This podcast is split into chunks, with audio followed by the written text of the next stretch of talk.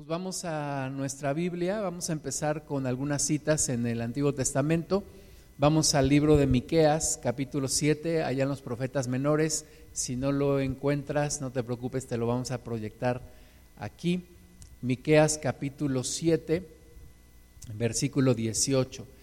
Y vamos a hablar hoy un poco acerca de la misericordia de Dios, la misericordia de Dios que es tan grande que sobrepasa nuestro entendimiento y que muchas veces no podemos comprender al 100%, no podemos alcanzar a entender la misericordia de Dios. Miqueas capítulo 7, versículo 18.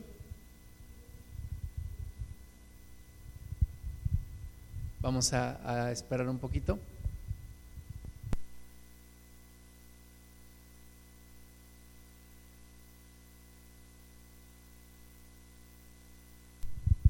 Miqueas capítulo 7, versículo 18, en lo que la, proyecta mi esposa, si puedes tú encontrarla ahí en tu Biblia, Miqueas 7, 18 dice, ¿qué Dios como tú que perdona la maldad y olvida el pecado del remanente de su heredad?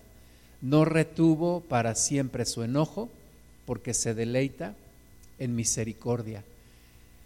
Dios se deleita en misericordia, Dios no retiene su enojo, eh, Dios perdona la maldad, perdona nuestra maldad y olvida el pecado, dice, de su remanente, del remanente de su heredad. Dios ha tenido en su corazón el tener misericordia de nuestras vidas.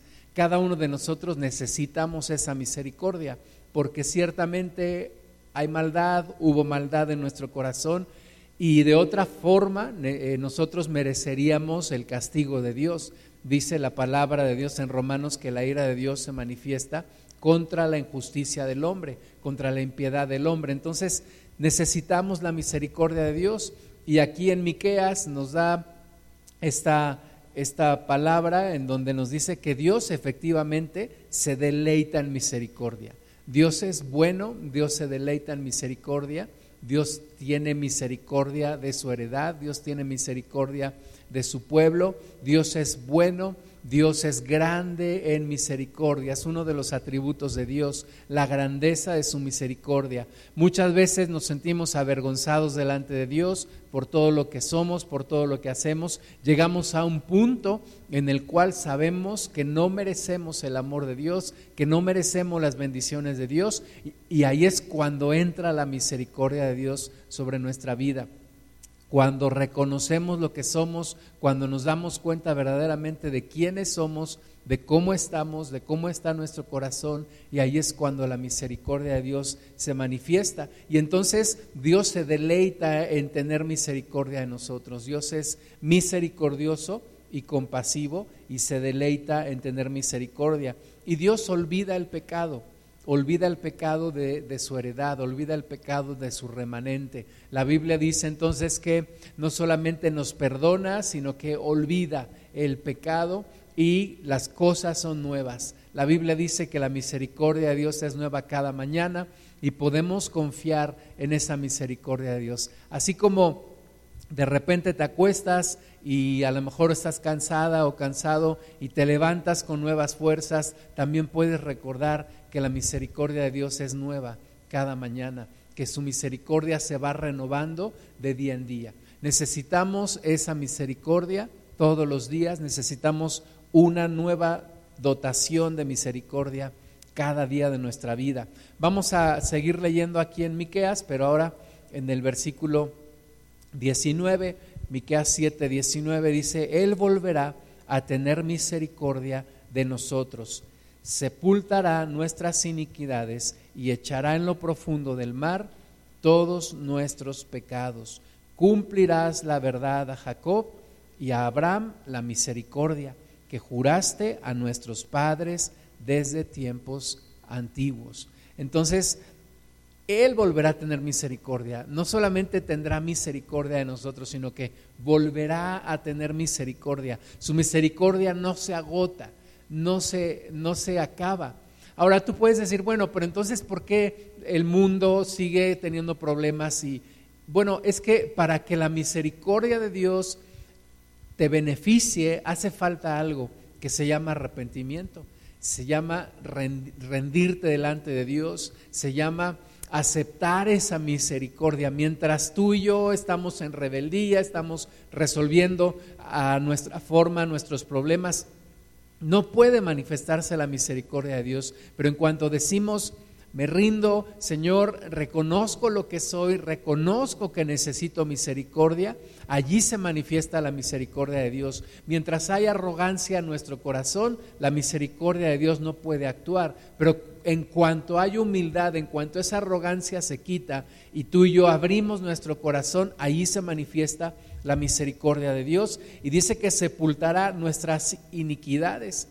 Una iniquidad es un pecado sumamente arraigado, es como esa ropa percudida de tanta mugre que ya no se le puede quitar. Y la iniquidad es así, es el pecado impregnado en nuestro corazón, pero aún dice que esa iniquidad la sepultará y echará en lo profundo del mar nuestros pecados, en, la profundidad del mar. Hoy en día nos sorprendemos de cuántos... Eh, investigadores y, cuánta gente que se ha sorprendido de todo lo que hay en la profundidad del mar, pues ahí no podrán encontrar ni aun ellos nuestros pecados, porque Dios los echa hasta lo más profundo del mar, Dios se olvida de nuestro pecado y para Él es algo nuevo.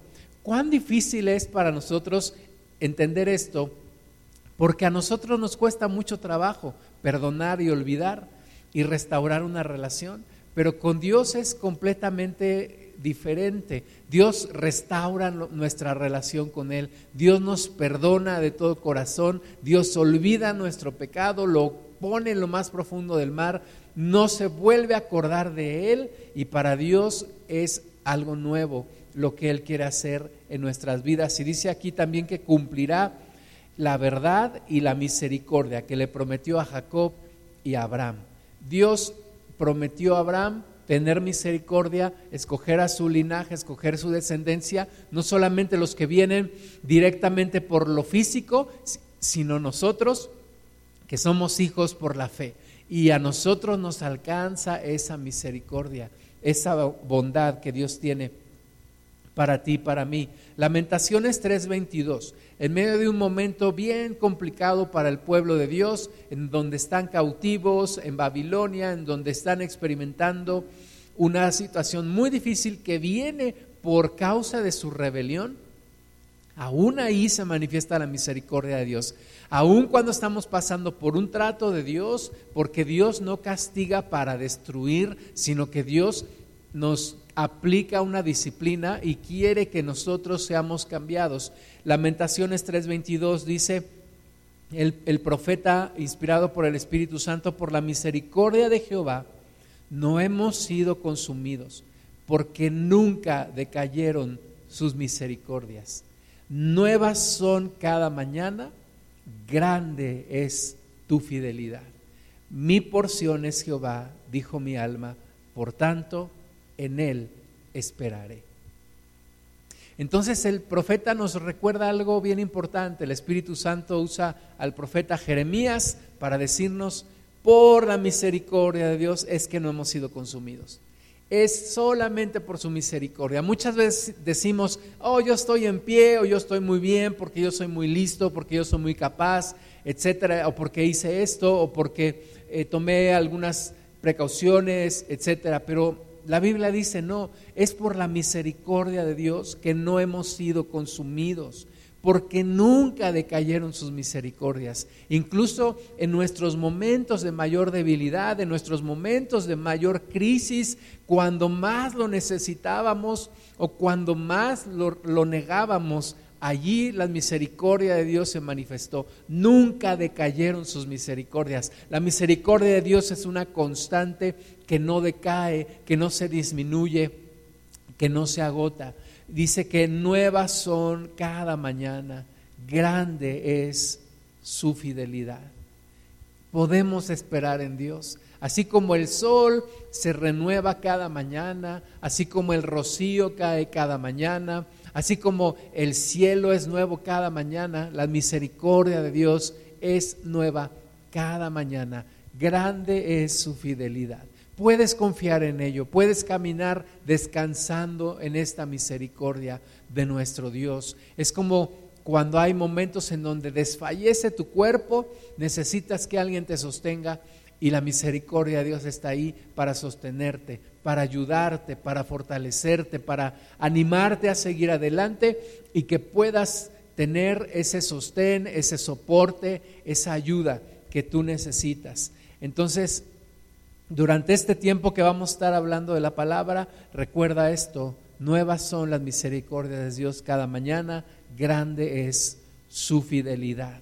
Vamos a Zacarías capítulo 3, versículo 8. Otra vez, es en un momento muy complicado para Israel, están ya regresando a edificar el templo, a reedificar Jerusalén, y allí eh, Dios pone esta visión en donde Josué se encuentra vestido de vestiduras viles, pero Dios dice, cámbienle las vestiduras, pónganle nuevas vestiduras y, y le da una nueva oportunidad a Josué, el sumo sacerdote. Y le dice Zacarías 3:8, escucha pues ahora Josué, sumo sacerdote, tú y tus amigos que se sientan delante de ti, porque son varones simbólicos. He aquí, yo traigo a mi siervo el renuevo, porque he aquí aquella piedra que puse delante de Josué, sobre esta única piedra hay siete ojos. He aquí yo grabaré su escultura, dice Jehová de los ejércitos, y quitaré el pecado de la tierra en un día.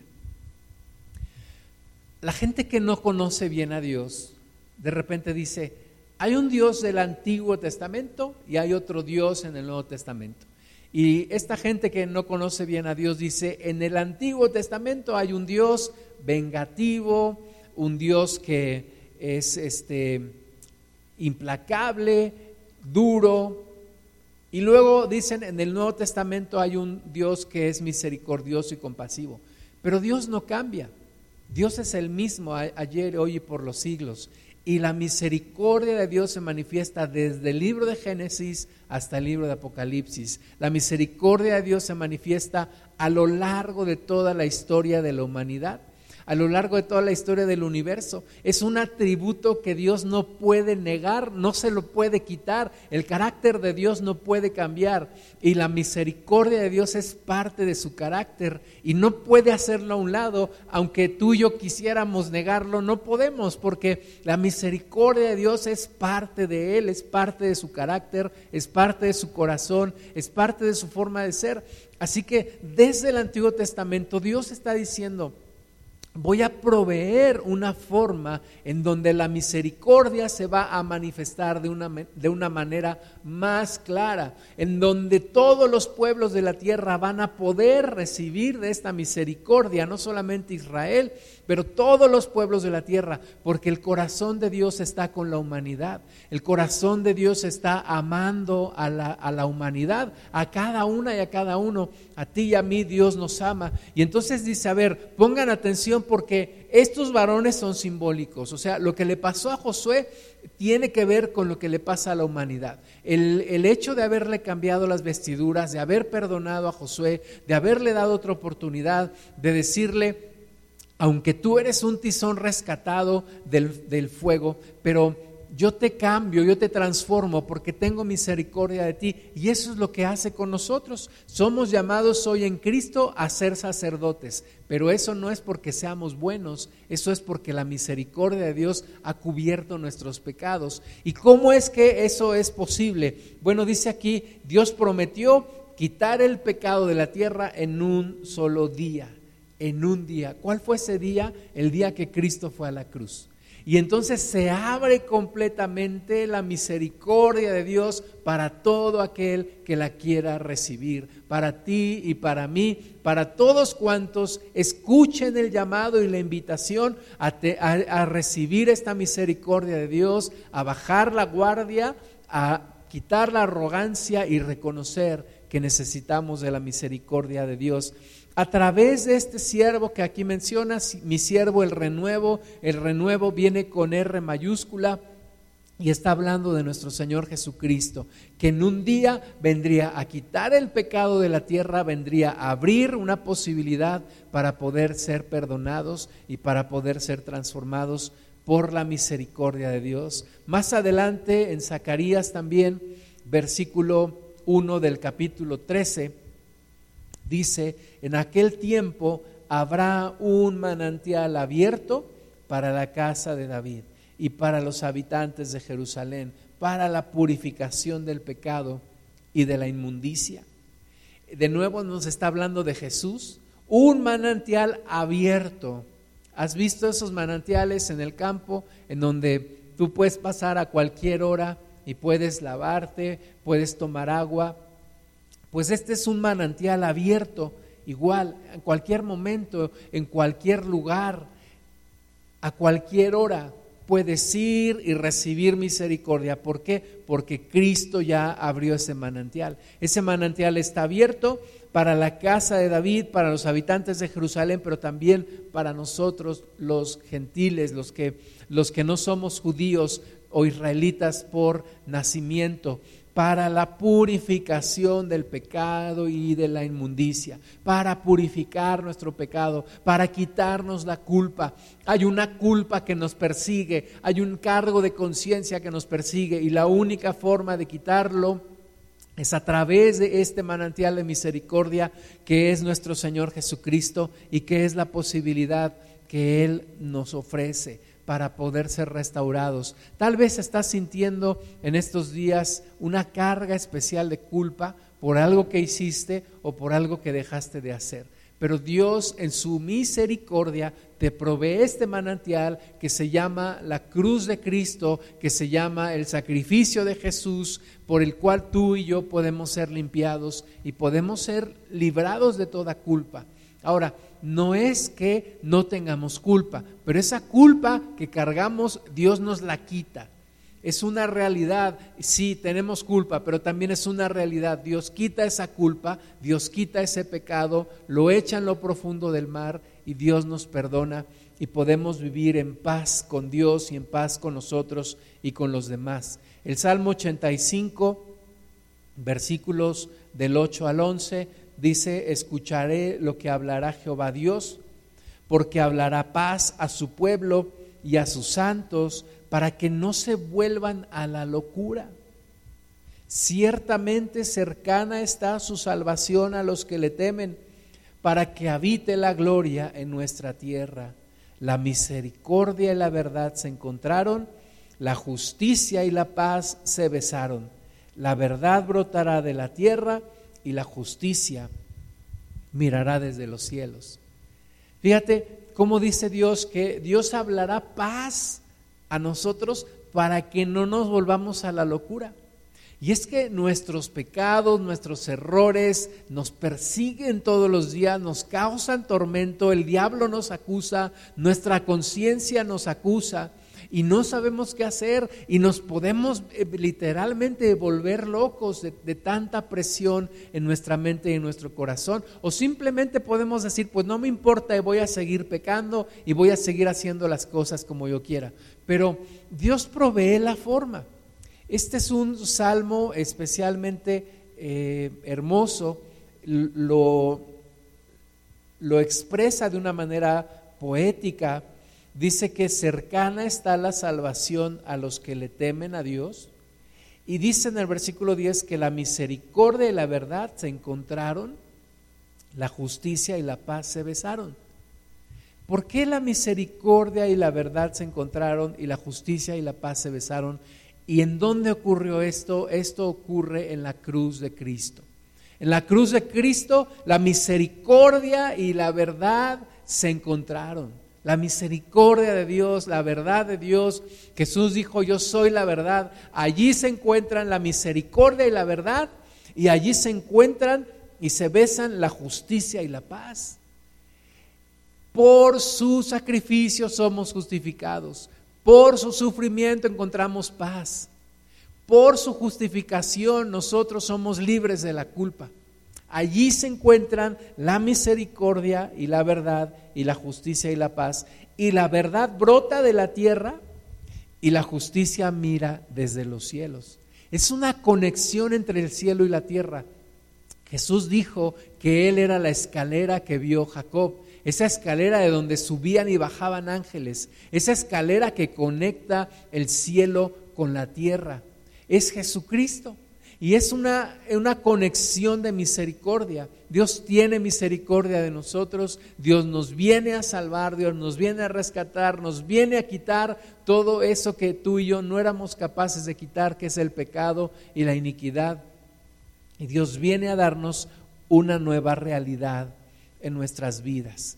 Vamos a ver ahora algunos versículos en el Nuevo Testamento. Entonces, Dios es el mismo, Jesucristo es el mismo ayer, hoy y siempre, Dios es el mismo, Dios no cambia, porque no cambio, dice la Biblia, no habéis sido consumidos. Y bueno, vamos a ver ahora cómo se manifiesta esta misericordia a partir de la venida de nuestro Señor Jesucristo. Lucas capítulo 15, versículo 20, está enseñando Jesús esta parábola del Hijo pródigo donde todos sabemos la historia, este hijo menor que viene con su padre y le dice, padre, dame la herencia. Y le da su herencia y él se va y gasta todo, lo malgasta. Su hermano mayor dijo que lo había malgastado con rameras, en el vicio, en el pecado. Y un día se le acaba todo, toca fondo, tiene que buscar un trabajo. El único trabajo que encuentra es cuidando cerdos. Los cerdos son los animales más sucios que puede haber para un judío y entendiendo el contexto de Jesús, entendemos que este hombre era un judío que tiene que cuidar cerdos y que aún la comida de los cerdos deseaba. Y entonces recuerda a su padre, dice que vuelve en sí, volvió en sí. Volvió en sí, dijo, voy a la casa de mi padre, en la casa de mi padre aún los jornaleros tienen que comer, y le voy a decir a mi padre que ya no me reciba como un hijo, sino que me reciba como uno de sus jornaleros. Cuando la Biblia dice que volvió en sí, es ese momento en el cual él reconoce su condición, su situación. Soy de lo peor. Reconozco mi pecado. No tengo justificación, no tengo argumentos, no tengo forma de decir por qué lo hice. Estaba en una especie de locura, estaba en una especie de, eh, de, pues una realidad completamente diferente, eh, sus sentidos estaban embotados, su pasión estaba a flor de piel y tuvo que tocar fondo, pero volvió en sí. Y aquí dos palabras, dos frases claves en esta historia es una, el Hijo volvió en sí y dos, el Padre fue movido a misericordia. Son las dos cosas que deben de pasar para que tú y yo podamos recibir de la misericordia de Dios. Vamos a ver Lucas 15, 20. Y levantándose vino a su padre. Eh, arrepentimiento tiene que implicar acción. Y la acción fue que fue a su padre. Y cuando aún estaba lejos, lo vio su padre. Y fue movido a misericordia. Y corrió y se echó sobre su cuello y le besó. Y el hijo le dijo, Padre, he pecado contra el cielo y contra ti, y ya no soy digno de ser llamado tu hijo. Pero el padre dijo a sus siervos, sacad el mejor vestido y vestidle, y poned un anillo en su mano, y calzado en sus pies, y traed el becerro gordo y matadlo, y comamos y hagamos fiesta, porque este mi hijo muerto era y ha revivido, se había perdido y es hallado y comenzaron a regocijarse. Esa es la misericordia de Dios. Tratarte como si nunca hubieras pecado. Tratarme como si nunca hubiera fallado, aunque yo sé que he fallado muchas veces. Pero Dios me trata como si nunca lo hubiera hecho. Dios me trata como un santo. Dios me trata como una persona íntegra. Porque Él tiene misericordia de mí y Él me perdona. ¿Y por qué tiene misericordia si yo no me lo merezco? No importa que no me lo merezca, Él en su corazón es misericordioso y compasivo. Y Él me recibe. Yo no, por supuesto, nunca lo he experimentado hasta el momento, pero yo creo que cuando un redimido de Dios muere, una persona redimida del Señor muere, su alma parte al cielo. Y yo me imagino que algunos han de llegar así medio tímidos ay, este, pues, ¿cómo es que llegué aquí contigo, Padre? Y el Padre dice, hagan la fiesta, saquen el borrego, vamos a hacer barbacoa, ángeles, tóquense unas alabanzas, vamos a regocijarnos, enséñenle a este hijo o a esta hija mía a danzar, vamos a alabar, vamos a gozarnos. Y yo creo que estaremos sorprendidos de la recepción que Dios nos dará. Y diremos, Señor, yo no merezco esto. Yo no merezco estar contigo, pero Dios nos dirá, pero es mi misericordia y no la puedes rechazar. No puedes rechazar esta misericordia. Es como cuando alguien vas a su casa y te recibe muy bien y te trata como lo mejor y hasta te apenas dices, yo no merezco este trato.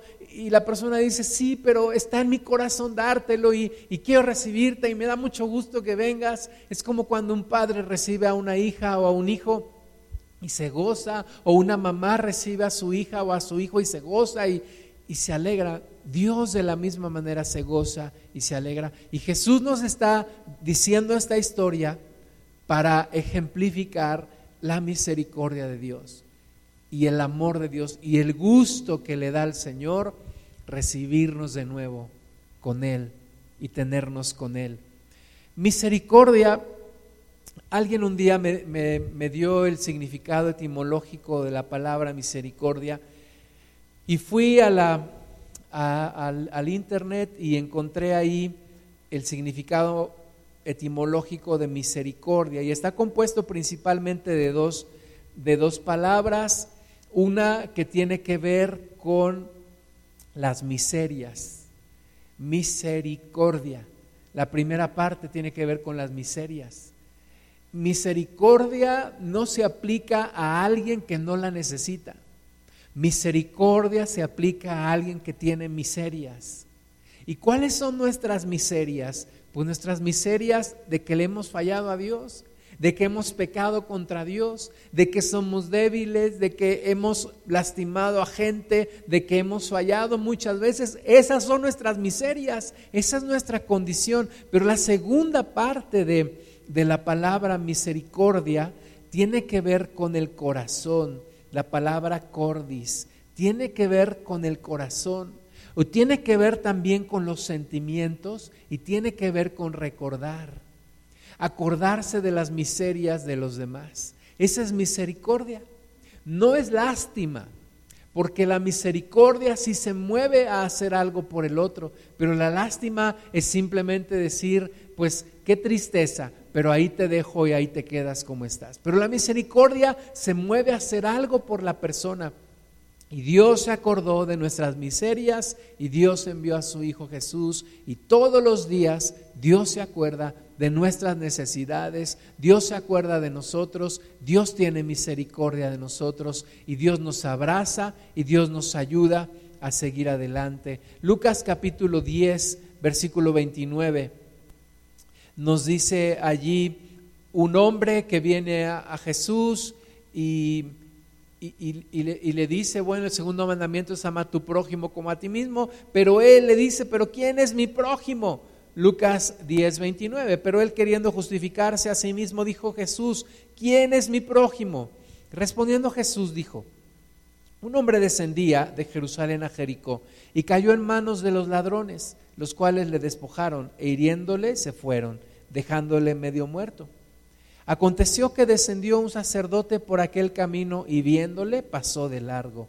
Asimismo un levita, llegando, a, llegando cerca de aquel lugar y viéndole pasó de largo. Estos tuvieron lástima, ¿verdad? Dijeron, ay, pobre hombre, está desangrándose ahí, pero pues tengo mucha prisa. Y, y ahí lo dejaron. Versículo 33, pero un samaritano que iba de camino, vino cerca de él y viéndole fue movido a misericordia. Esa es la frase que me interesa que estudiemos hoy, movido a misericordia fue movido a misericordia. Y cuando una persona es movida a misericordia, así como Dios es movido a misericordia, algo tiene que hacer, algo pasa. Entonces fue movido a misericordia este samaritano, algo que no pasó ni con el levita, ni con el sacerdote, pero este samaritano que también iba muy ocupado y tenía cosas que hacer, pero fue movido a misericordia y acercándose, vendó sus heridas, echándoles aceite y vino, y poniéndole en su cabalgadura, lo llevó al mesón y cuidó de él. Otro día, al partir, sacó dos denarios y le dio al mesonero y le dijo, cuídamele y todo lo que gastes de más, yo te lo pagaré cuando regrese. Y todo esto, ¿por qué? Porque fue movido a misericordia. Somos arrogantes muchas veces y decimos, yo no necesito la lástima de nadie, yo necesito la compasión de nadie. Pero a veces estamos como este hombre, tirado en el piso, desangrándose, lastimado, dependiendo de que alguien tenga misericordia. Y este samaritano, ¿verdad? Lo conocemos como el buen samaritano.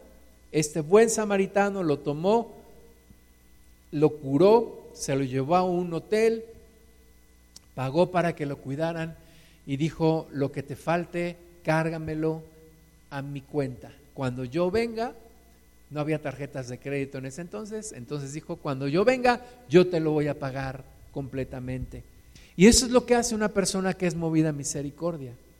Y cuando tú y yo recibimos la misericordia de Dios, tenemos que ser movidos a misericordia por los demás a tener misericordia por los demás y hacer algo por los demás, por lo que Dios ha hecho en nosotros. Lucas 10:36, ¿quién pues de estos tres te parece que fue el prójimo del que cayó en manos de los ladrones? ¿Verdad? aquel religioso que venía delante de Jesús, a ver Señor, pero ¿quién es mi prójimo? Jesús le cuenta la historia y ahora el examen. A ver, de estos tres, ¿quién fue el prójimo del que cayó en manos de los ladrones? Él dijo, el que usó de misericordia con él.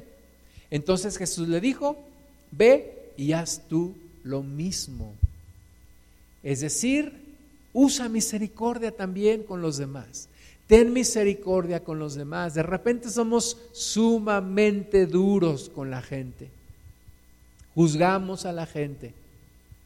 Les llamamos indeseables. Les llamamos latosos. Les llamamos nunca vas a cambiar, ya me tienes harto, etcétera, etcétera, etcétera. Cuando que lo que tendríamos que hacer es movernos a misericordia, como Dios se movió a misericordia con nosotros. Jesús nos dice, veas tú lo mismo, veas tú lo mismo, déjate mover a misericordia. Mateo 18, 23. Por lo cual el reino de los cielos es semejante a un rey que quiso hacer cuentas con sus siervos y, comenzando a hacer cuentas le fue presentado uno que le debía diez mil talentos. A este, como no pudo pagar, ordenó su señor venderle y a su mujer e hijos y todo lo que tenía para que se le pagase la deuda. Entonces aquel siervo, postrado, le suplicaba diciendo, Señor, ten paciencia conmigo y yo te lo pagaré todo. El Señor de aquel siervo, movido a misericordia, le soltó y le perdonó la deuda. Y de nuevo aquí está esa frase clave, fue movido a misericordia. Fue movido a misericordia. Y le perdonó la deuda de diez mil talentos. Era una fortuna que tal vez nunca en su vida iba a poder pagar. Sin embargo, este hombre dijo, está bien, le perdonó la deuda. O sea, le, no solamente le, dijo, bueno, está bien, luego te doy chance y me pagas. No, dice que le borró la deuda, le perdonó la deuda. Y lo dejó. ¿Y todo por qué? Porque fue movido a misericordia. ¿Cuánto necesitamos en este mundo? Ser movidos a misericordia. ¿Cuánta gente dejaría de ser oprimida si fuéramos movidos a misericordia?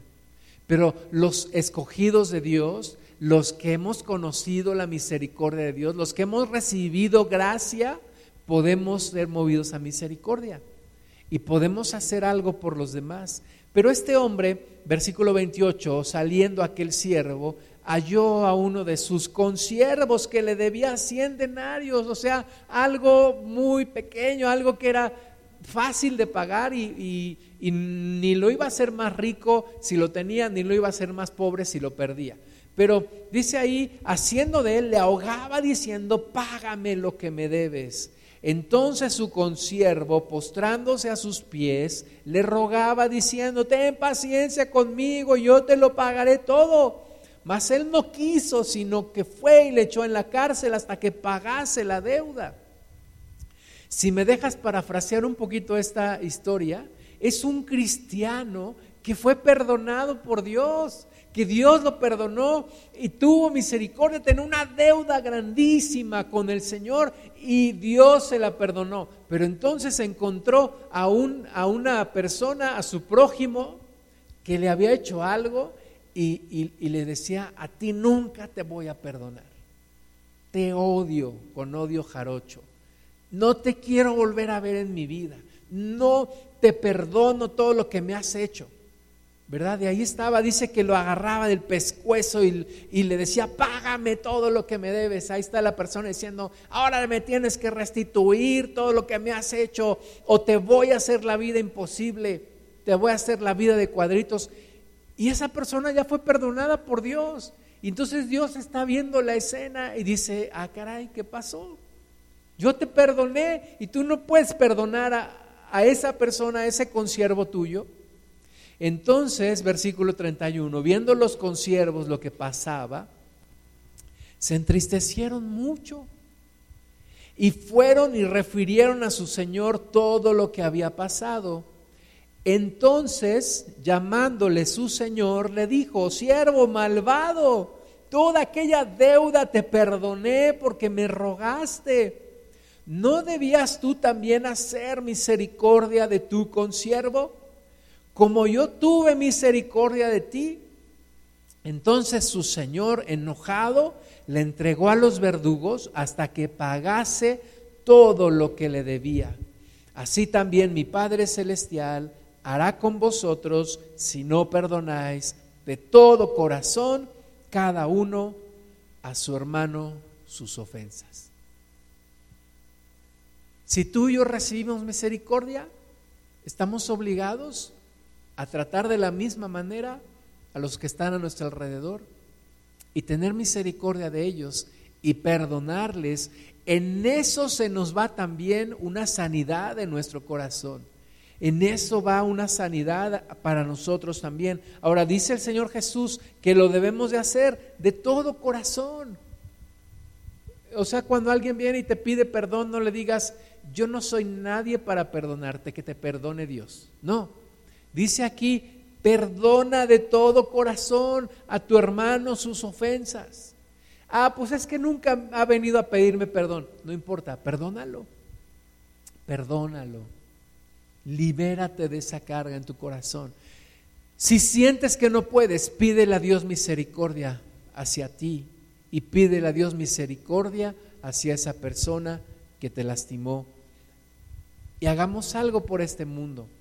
No seamos de los que dicen, si Dios existiera, ¿por qué entonces hay tantos huérfanos, tantos niños maltratados, tantos viejitos abandonados, tanto sufrimiento? Bueno, empieza a ser parte del cambio. Recibe misericordia de Dios y empieza a aplicar misericordia a los que están a tu alrededor y haz algo por los que están a tu alrededor. Mateo 12, versículo 1. En aquel tiempo iba Jesús por los sembrados en un día de reposo y sus discípulos tuvieron hambre y comenzaron a arrancar espigas y a comer. Viéndolo los fariseos le dijeron, he aquí que tus discípulos hacen lo que no es lícito hacer en el día de reposo. Pero él les dijo, ¿no habéis leído lo que hizo David cuando él y los que con él estaban tuvieron hambre? ¿Cómo entró en la casa de Dios? y comió los panes de la proposición, que no les era lícito comer ni a él ni a los que con él estaban, sino solamente a los sacerdotes. De repente tenemos esta actitud fariseica, ¿verdad? Dios ya me perdonó, Dios me limpió, hubo un tiempo en el que yo me sentía avergonzado de lo que yo era, me di cuenta de lo que yo era verdaderamente, ahora sí que supe que era pecador, vine delante de Dios y recibí misericordia. Y Dios me restauró y Dios empezó a hacer un cambio en mi vida. Pero ahora empiezo a ver a los demás por encima de los hombros, ¿verdad? Empiezo a condenar a la gente, ese pecador, aquel otro pecador, aquel gentil pecador, aquel... Y entonces me convierto en lo que algún día critiqué, que es la religiosidad y la hipocresía de una persona que se siente buena. Y nunca podremos estar en esa posición de poder juzgar a los demás. Jamás. Porque ni Cristo, siendo el único varón perfecto, tomó esa posición de juzgar a los demás. Y entonces los fariseos que se sienten buenos y que están tan obsesionados con guardar el rito y la regla de la ley, dicen, ¿por qué tus discípulos comen espigas en día de reposo? ¿Por qué? No lo pueden entender, no pueden entender a un, a un Dios misericordioso. Hay un libro, me gusta el título, se llama El Jesús que nunca conocí. Y estos fariseos están tratando con el Dios que nunca conocieron. Pensaban conocerlo, pero no lo conocían, porque ellos pensaban que Dios, antes de permitir que un moribundo comiera espigas en día de reposo, se muriera con tal de cumplir con la ley. Pero Dios no es así. Y Jesús les responde, oigan, ¿no han leído acerca de David y sus hombres cuando comieron allá con el sacerdote ese, ese, esos panes de la proposición que no les era lícito comer? Mateo 12:5, ¿o no habéis leído en la ley como en el día de reposo los sacerdotes en el templo profanan el día de reposo y son sin culpa? Pues os digo que uno mayor que el templo está aquí, y si supieses qué significa misericordia quiero y no sacrificio, no condenaríais a los inocentes, porque el Hijo del Hombre es Señor del día de reposo. Jesús está citando a un profeta que ahorita vamos a ver, que dijo, inspirado por el Espíritu Santo, misericordia quiero y no sacrificio. Es el Dios que nunca conocí, porque yo conocí un Dios implacable, presto para castigar, que quería que se cumpliera la ley al pie de la letra. Y Jesús viene y me muestra otro Dios completamente diferente. Un Dios enfocado en la misericordia y no en el sacrificio. Un Dios diferente. Y algo que nos falta a la iglesia el día de hoy es misericordia. No nos falta la misericordia de Dios, nos falta ejercer misericordia nosotros con los demás y empezar a hacer algo por los demás y tener paciencia con los demás y empezar a instruirles y empezar a hablarles y tener paciencia y amarles y hacer algo de lo que Dios ha hecho con nosotros, que es tener misericordia. Pero muchas veces nos comportamos como estos fariseos que dicen, no, es que tú no cumples con esto, tú no haces esto, tú mereces la ira de Dios sobre ti. Vamos a ver en Mateo capítulo 9, versículos del 9 al 13, dice, pasando Jesús de allí, vio a un hombre llamado Mateo que estaba sentado al banco de los tributos públicos y le dijo, sígueme. Y se levantó y le siguió. Y aconteció que estando él sentado a la mesa en la casa, he aquí que muchos publicanos y pecadores que habían venido se sentaron juntamente a la mesa con Jesús y sus discípulos. Cuando vieron esto, los fariseos dijeron a los discípulos, ¿por qué come vuestro maestro con los publicanos y pecadores? Al oír esto Jesús les dijo, los sanos no tienen necesidad de médicos, sino los enfermos. Id pues y aprended lo que significa misericordia quiero y no sacrificio, porque no he venido a llamar a justos, sino a pecadores al arrepentimiento. Fíjate qué hermosa historia. Jesús llama a un publicano. ¿Qué era un publicano? Era un judío que dentro del imperio romano le cobraba impuestos a sus mismos hermanos judíos para pagárselos al imperio romano.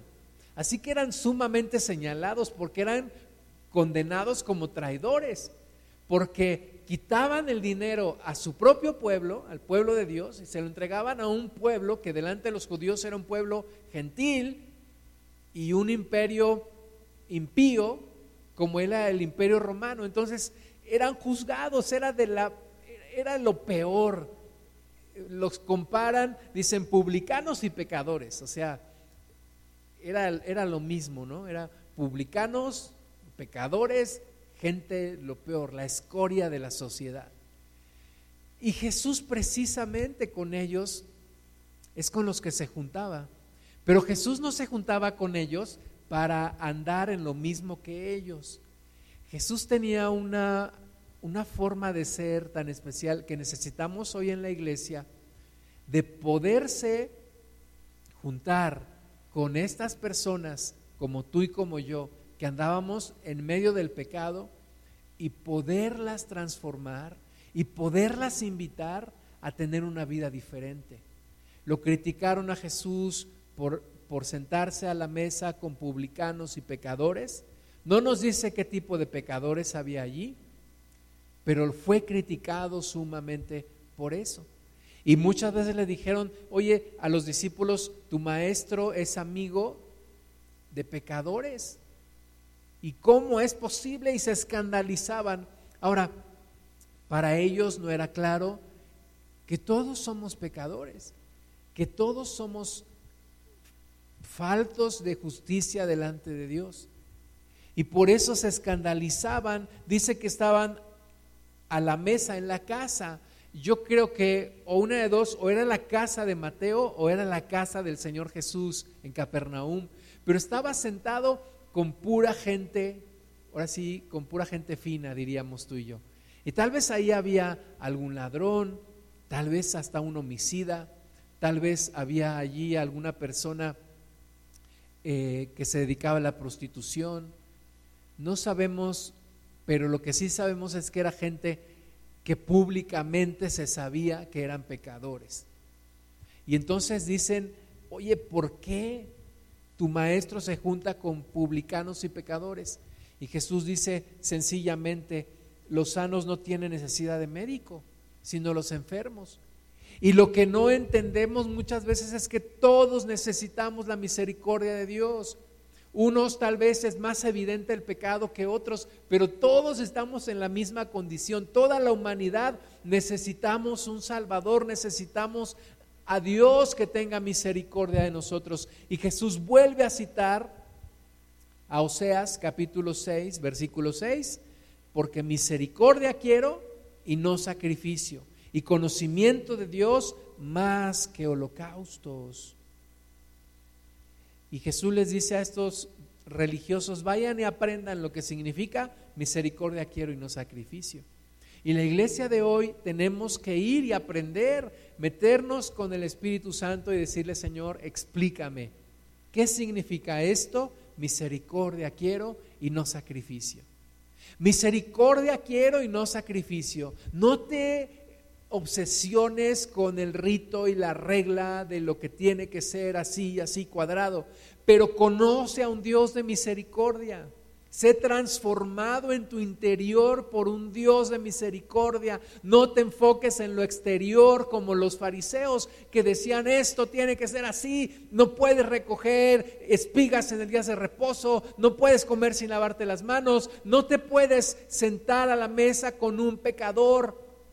Jesús dice, no, conozcan al Dios de misericordia. Conozcan al Dios que tiene misericordia de nosotros, los pecadores. Jesús dice, siendo el único santo, Juan el Bautista dijo de él, he aquí el Cordero de Dios que quita el pecado del mundo, siendo el Cordero Santo, el Cordero puro, se sienta con nosotros es tentado en todo, mas nunca cayó en pecado, y nos enseña al Dios de misericordia y nos dice, vengan, sean tocados y sean transformados por el Dios de misericordia.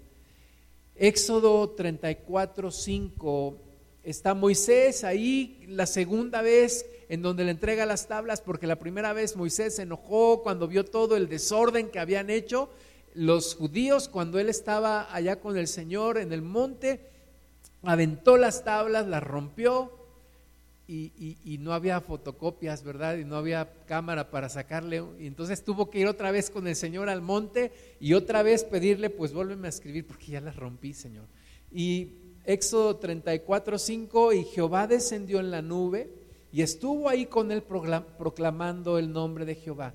Y pasando Jehová por delante de él, proclamó, Jehová, Jehová, fuerte, misericordioso y piadoso, tardo para la ira y grande en misericordia y verdad, que guarda misericordia a millares, que perdona la iniquidad, la rebelión y el pecado, y que de ningún modo tendrá por inocente al malvado, que visita la iniquidad de los padres sobre los hijos y sobre los hijos de los hijos hasta la tercera y cuarta generación.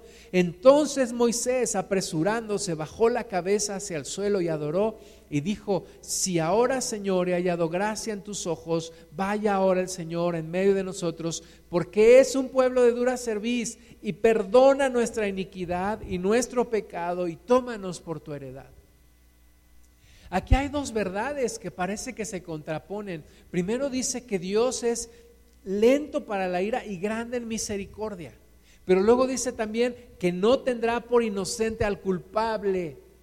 Y esas dos verdades son las que hacen una realidad que se necesite la cruz de Cristo.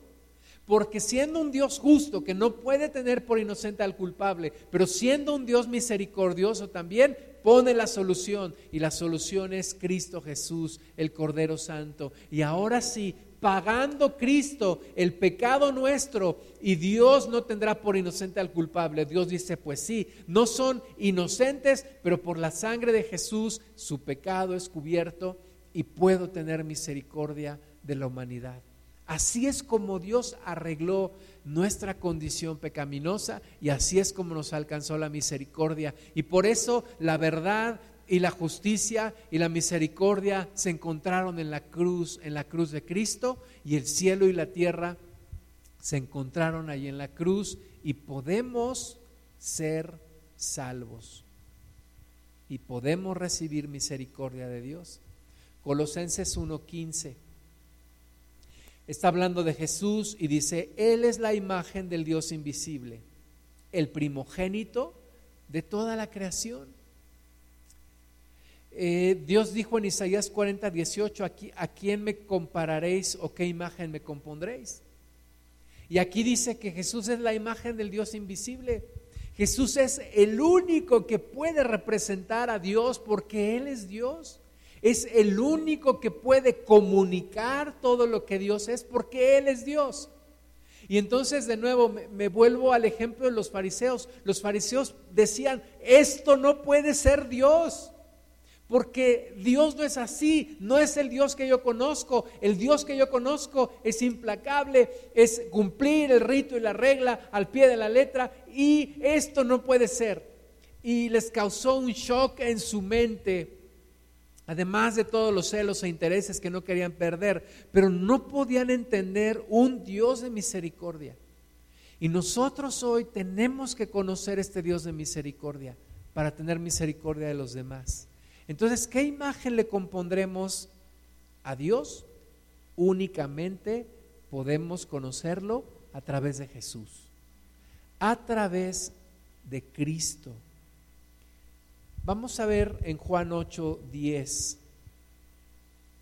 aquella mujer que es sorprendida en el acto de adulterio.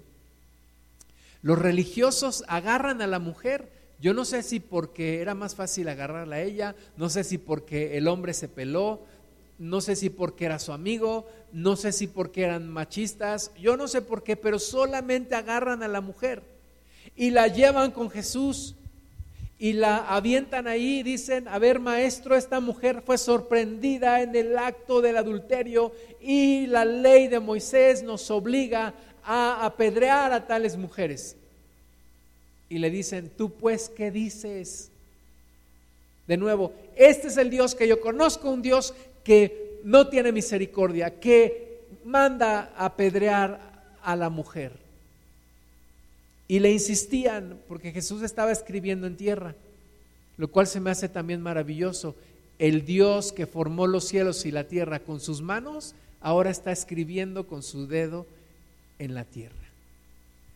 Qué acto de humildad tan grande, ¿no?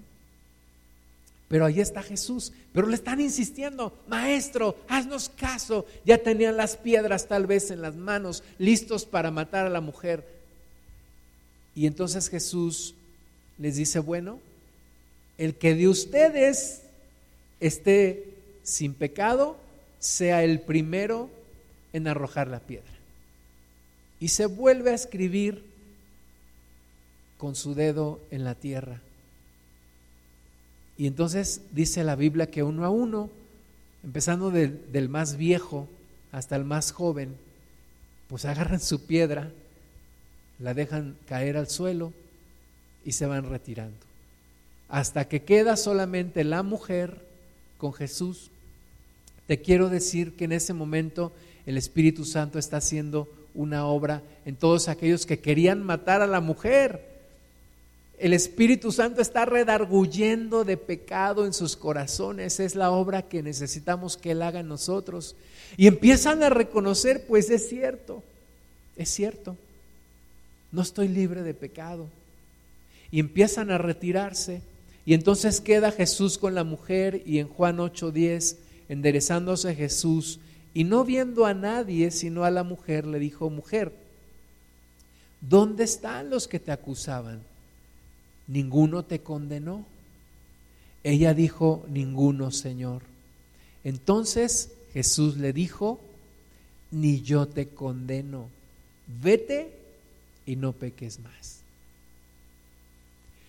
Y entonces, ¿por qué eh, aquellos estaban tan seguros que la voluntad de Dios era apedrear a esa mujer?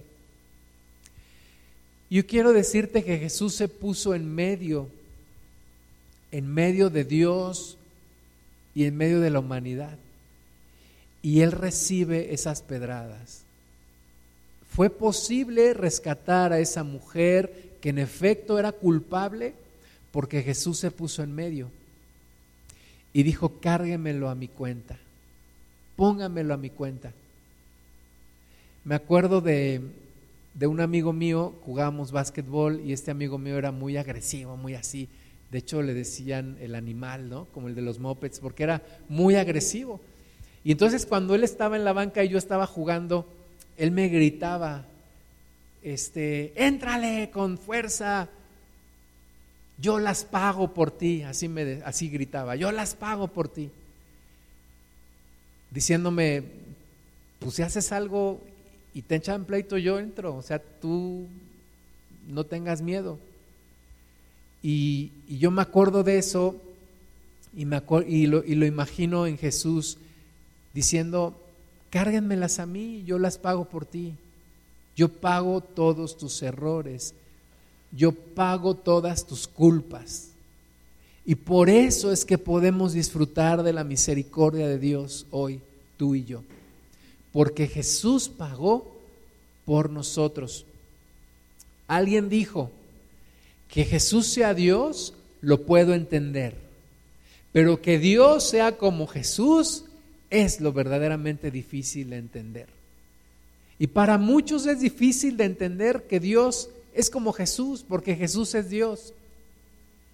Un Dios misericordioso, un Dios compasivo, un Dios que cubre, que perdona al pecador y que paga por sus pecados. Así que necesitamos conocer a este Dios. Necesitamos conocer a este Jesús. Terminamos en el Salmo 107, versículos del 4 al 9.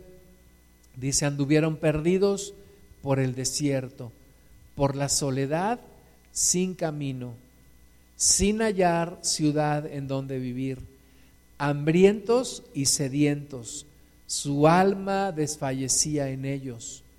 Entonces clamaron a Jehová en su angustia y los libró de sus aflicciones, los dirigió por camino derecho, para que viniesen a una ciudad habitable. Alaben la misericordia de Jehová y sus maravillas para con los hijos de los hombres, porque sacia al alma menesterosa y llena de bien al alma hambrienta. Ese es nuestro Dios. Nos hace vivir una vida habitable. Nos cambia la vida completamente a través de su misericordia y nos envía a un mundo que está sufriendo para ser movidos a misericordia y hacer algo también por los demás, por misericordia. Vamos a orar. Padre Santo, te damos toda la gloria, te alabamos, Señor. En esta hora, Padre, ponemos delante de ti nuestros pecados. Mostramos nuestra vida delante de ti, Señor, pidiéndote perdón y pidiéndote que tengas misericordia nuevamente de nosotros. Señor, ayúdanos a estar bien delante de ti, perdonados, transformados, y si alguien nunca te ha invitado a su corazón, Señor, que esta sea la oportunidad de invitarte como Señor y como Salvador. Y Padre, gracias por tu misericordia. Tú has tenido misericordia una y otra vez. Gracias te damos, te bendecimos. Ayúdanos, Señor también a tener misericordia de los demás. Te damos toda la gloria en el nombre de Jesús.